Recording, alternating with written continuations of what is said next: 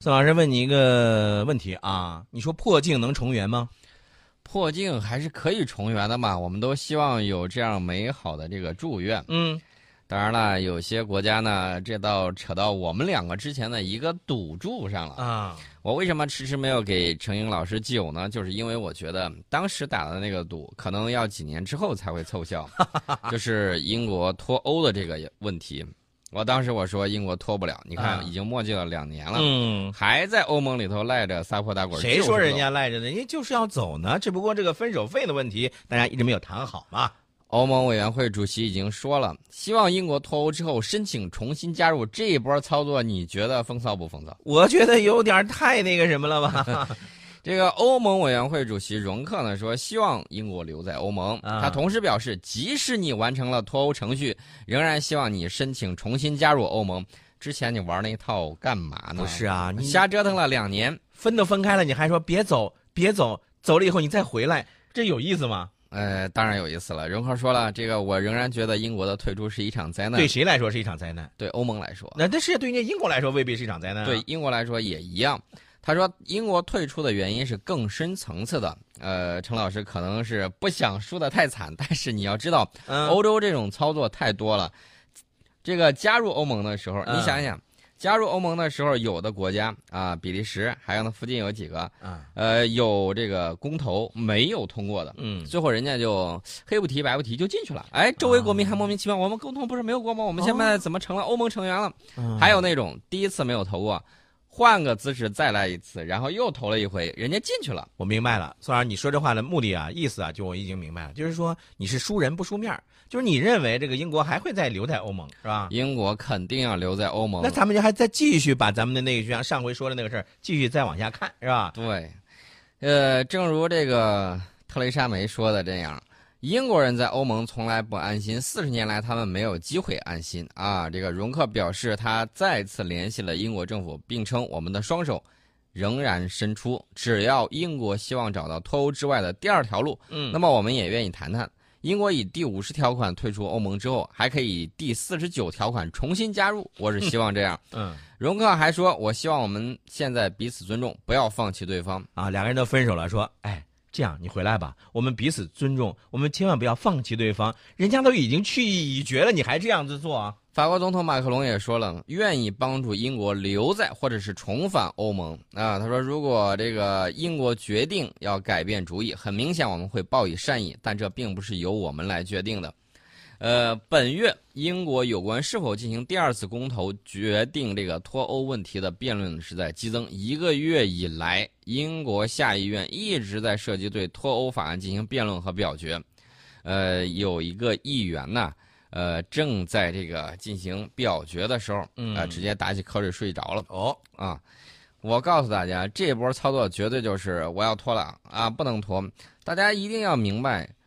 掌握英国的是谁？掌握英国的一定是英国的统治阶级。英国的统治阶级这些精英们的这种表态，其实跟这个民意有的时候是不一样的。民众说要脱，那么欧这个英国的这个精英呢，他是不愿意脱的。然后呢，就把这个脱欧法案扔到下议院，现在进行了这种旷日持久的马拉松的这种辩论和表决。嗯，所以呢，保守党议员肯克拉克啊。正在那儿大谈欧盟国家公民权利的时候，身后的另外一位保守党的议员斯韦恩单手托头，眼神迷离，终于敌不过睡意，几秒钟之后就在摄像机面前睡着了。实在对你们这说的事儿不感兴趣。嗯，然后呢，这个睡了一分多钟之后，猛地惊醒了，好像这个，啊，这个这个才从梦里头才醒来啊。呃，醒过来之后，你知道他在干什么呢？啊，呃。进行了迷之一般的微笑哦，然后又掏出来手机玩开了。哎呀呵，啊，你看到了没有？就是这么一个情况。然后呢，这个英国的媒体天空新闻台就联系这个斯文说：“你这个为啥开会的时候睡着啊？”嗯，这议员就说了：“不好意思啊，我这个早上五点半就去冬泳晨练了。嗯，而且这是我们连续第十一天对同一个话题进行辩论，有点挡不住。你天天吃一个馍，天天吃一个馍，还吃这个嚼过来吐出去的这个馍，你恶心不恶心啊？大家就看到了啊，这个英国的这个脱欧两年之后还是这个样子。”呃，其他的这个国家，包括这个欧洲理事会的主席唐纳德，嗯，当然不是特朗普啊，是唐纳德·图斯克。一方面呢，表达希望英国留在欧盟，另外一方面强调脱欧谈判不能迟滞。嗯我我我不知道到底这个这个到底是什么意思。他说这个英国啊决定改变心意留在欧盟，欧盟是敞开心房。嗯呃，今天我们需要的是英国进一步澄清自身愿景。一旦弄明白这一点，欧洲二十七国领导人将商讨我们今后如何与英国打交道。嗯反正就是你要走就走，我不走了你就留在那儿，不要唧唧歪歪在这儿时间太长了。啊，英国政府迄今为止没有明确说出希望今后要与欧盟保持何种关系。呃，这个欧盟委员会第一副主席这个弗兰斯·蒂莫曼斯呢，他就说，英国必须说清楚你的想法嗯啊，双方才好就此展开谈判。呃，不是我们要离弃英国，而是英国要离开欧盟。所以我说，跟我说清楚你到底想要什么。就是你给我提分手，你你到底想要什么吧？到底想要，其实想要的很简单，一个呢就是不能掏太多钱，嗯，啊，不能负担太多的难民分手费不能太多啊。另外一点呢，就是这个难民问题一定要切实解决好，不能往我这儿摊派太多的这个难民的这种嗯名额。只要把这两点给解决了，英国还会愉快的继续待在这儿啊。两年之前的这个脱欧呢，就会化作一片泡影。今天咱们把话再次撂到了这儿。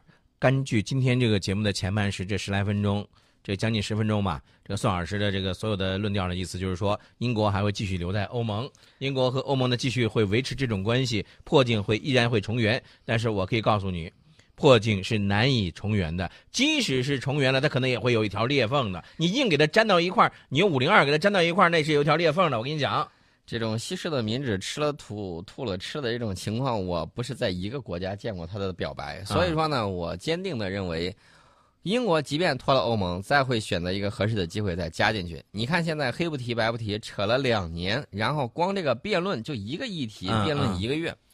你想一想，这是啊想办事儿的这个样子吗？如果真办事儿，你比如说，他啊跟我们这个加入亚投行，对吧？嗯嗯投什么呀？来吧，直接就第一个，因为充分考虑了美国的态度，然后美国当时还很不高兴，很不高兴。你知道英国怎么表示？嗯我要跟日本到这个南海去巡逻，嗯，我要去折腾一圈啊，口头上跟美国示好，然后扭脸亚投行我就进来了，而且我 第一个。我为什么进亚投行？我要把这个人民币离岸中心我放在伦敦金融城，对我挣大把的钱。对他有好处啊。现在现在的什么消息？现在的消息是，如果如果英国执意脱欧，这个事儿你肯定是玩不成了。嗯而且法德在积极的去考虑怎么把这个东西弄到我自个儿手里头。嗯这样子的话，咱不说二桃杀三士啊，嗯最起码有一个博弈在里头，你自己好好想一想。那么英国呢，老是说我要去怎么样，我要跟着美国要如何如何，你爱去哪儿去哪儿。但是南海这个地方不是说你想来就可以来的，对，南海是中国的南海，对吧？南海龙王自己都不愿意说被改了国籍。那么我们看一看英国到底有没有这样的实力。英国的前武装力量国务大臣说，英军预算不足啊，这想要钱，想要钱也学会美国那招了。但问题是，英国真的是没有钱，嗯他的这个预算不足到什么情况呢？削弱到了极点啊！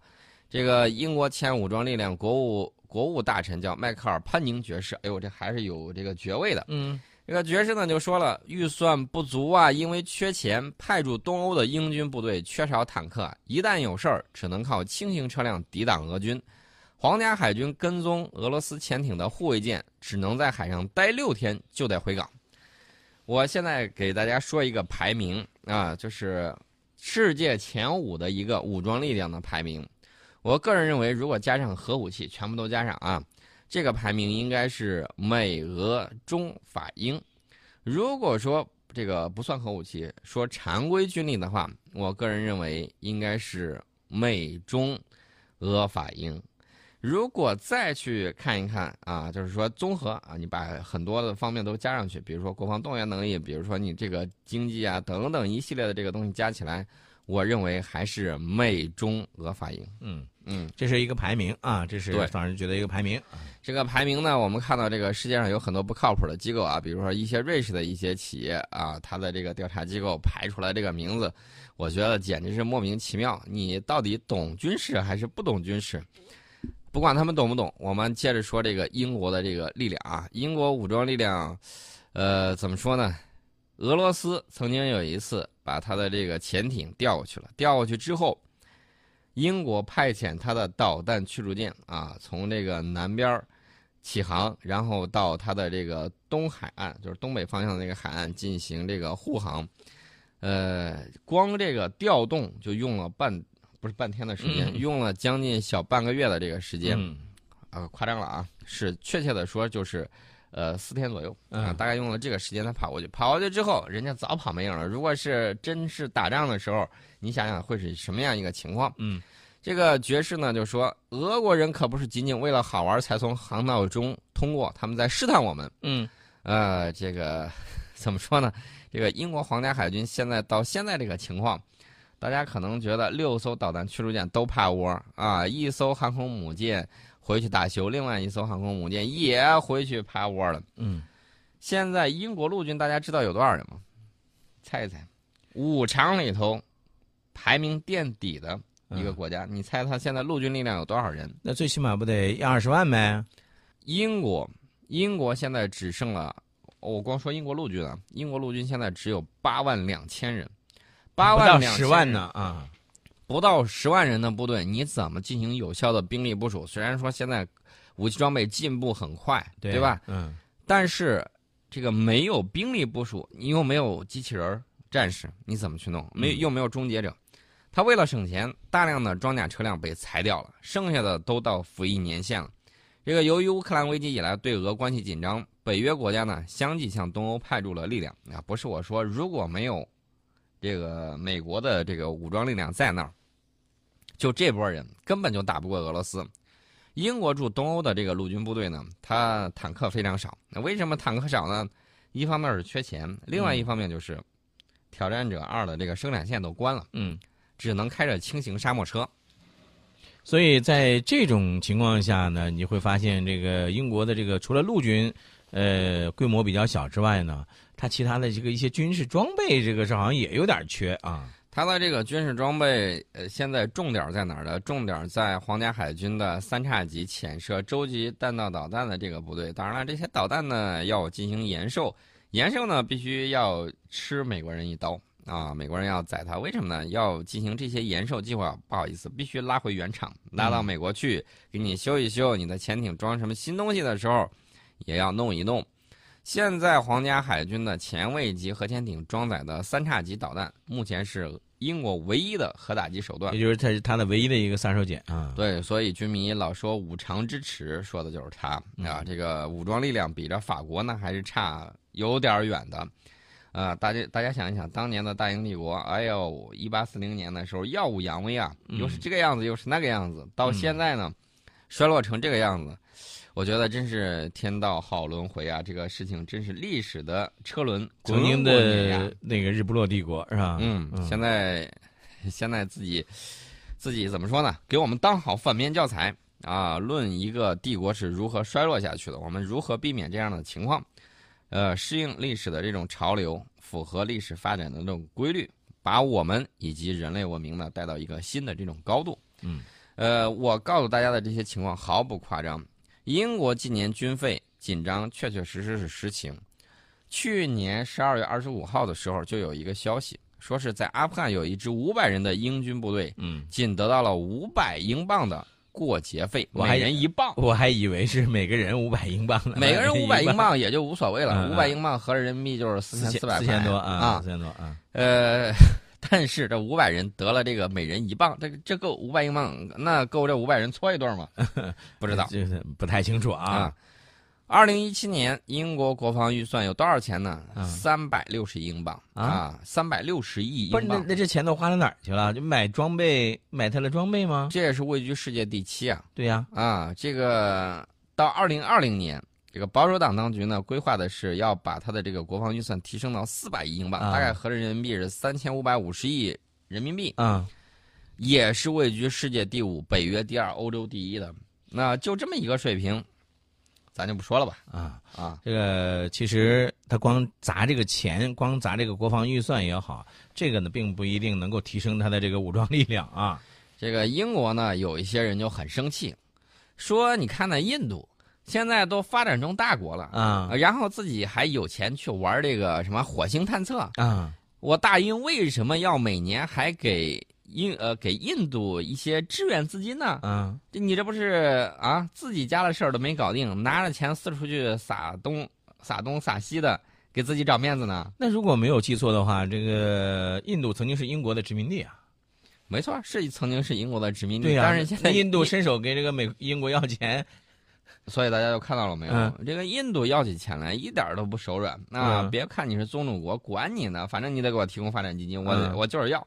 然后英国呢，这个内部就一直有人在谈，说人家都开始玩这个火箭了，对吧？嗯啊，都要去探测火星了，我们都没有这东西，你为啥还要给他垫钱？你这不是啊胳膊肘往外拐，这个自家人不认自家人了吗？嗯呃，印度的这个情况呢，咱们先怎么说呢？先进广告，然后再细细的跟大家说，印度这两天正在忙什么呢？印度知道都不要了啊！